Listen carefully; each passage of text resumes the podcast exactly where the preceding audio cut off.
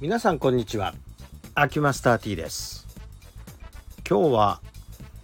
セックスレスと頻尿についてのお話をしてみたいと思います。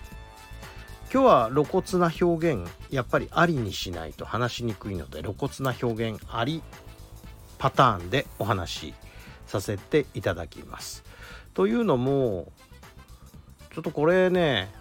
局部の部位を言わないと全然話にならないものですからただ内容は至ってその医学的な見地でお話ししておりますがただまあいわゆる陰部の局所の部位を言わないと全然お話が通じないのでということでございます。えさてこのセックスレスと頻尿っていうのはちょっと三段論法的に私が勝手に結びつけたようなところもあるので試験も混ざってる。だけど、えー、実験の結果の事実も混ざってると。ここのところがしっかり区別された喋り方にしたいと思います。さてまずは私の試験を交える前に実験結果ということでお話しさせていただきましょう。実は東京都長寿医療センターっていうとこがあるんですがこれ板橋にあるんですがここの先生がですね非常に興味深い実験をされたんです。で製品としても出てるんですけれども、まあ、こうローラー状のもので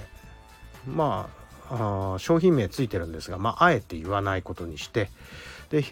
そこのローラーの表面に特殊加工がされてるんですね。で私は別にそれは特殊加工である必要が本当にあるのかなっていうふうな疑問は持ってるんですがまあそれはまあいいとしてどんな実験かというと頻尿の方特に女性の方にそのローラーを試してもらう被験者になってもらってで頻尿が改善するかどうかの実験をしたんです。でこのローラー当てる場所なんですけどここがねエイン部ってとこなんです。会陰部ってまあ、ピンとくる人と来ない人がいると思うんで会陰部っていうところ女性の会陰部ってどこでしょうねっていうと女性器とお尻の穴肛門の間の部分ここが会陰というとこですね。でこの会陰っていうのはいわゆる、えー、もっと具体的に言えば、えー、っと女性の場合は前から順番に、えー、陰核尿道、えー、膣肛門と順番に並んでますからもっとはっきり言うと膣と肛門の間の部分が遠因なんですね。でこの部分にこのローラーを当てて確か50往復だったかつまり100回ですねこのローラーをコロコロコロコロってやるんですよね。ちょっとその図は想像にお任せしますが、まあ、ここを刺激して頻尿が改善するかどうかの実験を行ったんだそうですがこれが見事に改善したということなんですね。でこの改善の仕方がものすごくてまあちょっとはっきりした数字覚えてないんですが8割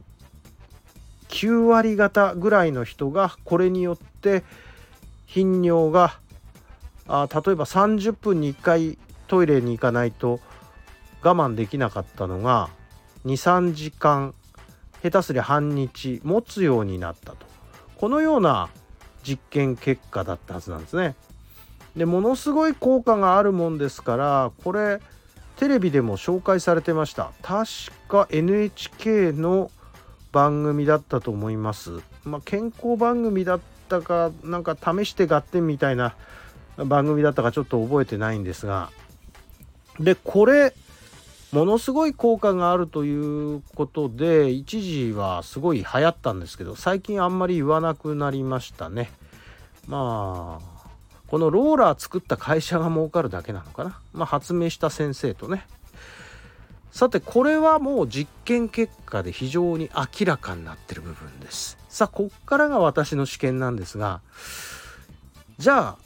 日常生活においてこのエイン部に何らかの刺激がいく行為って何でしょうっていうと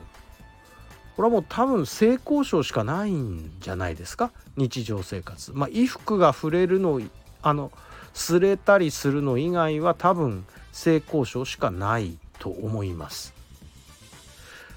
だからまああの降雪のそのまあ姿勢にもよりますけれどもよりそこに何かしらの刺激が加わるはずなんでこれによってもしかしたら頻尿は改善するかもしれないですわな。まあ、何らかの刺激と考えると。そうするとまあこれがどこに作用してるんでしょうねっていうことですね。で尿ですから当然膀胱からその尿道を通って、えー、尿っていうのは出るわけですからその尿道活躍筋ですね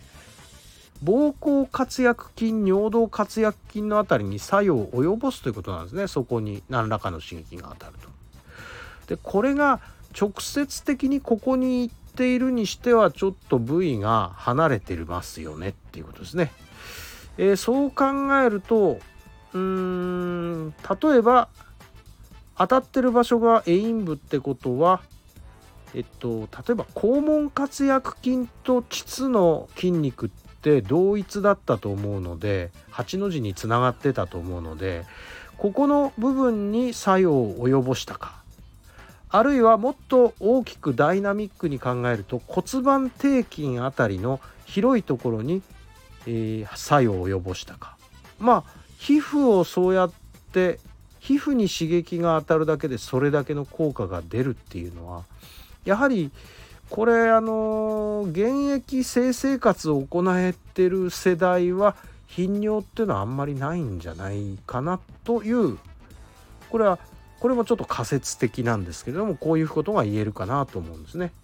ということでもしかしてこれはかなり高い確率でえー、性交渉している世代は頻尿になりにくいというこういうことかな？というふうに私は考えておりまして、えー、頻尿になる方々の年齢っていうのはかなり高齢ですからねだいぶその辺りあの遠ざかった方たちかなというふうに考えるわけでございます。ということで今日は、えー、セックスレスと頻尿ということについてえー、私の考察も含めてお話しさせていただきました。ありがとうございました。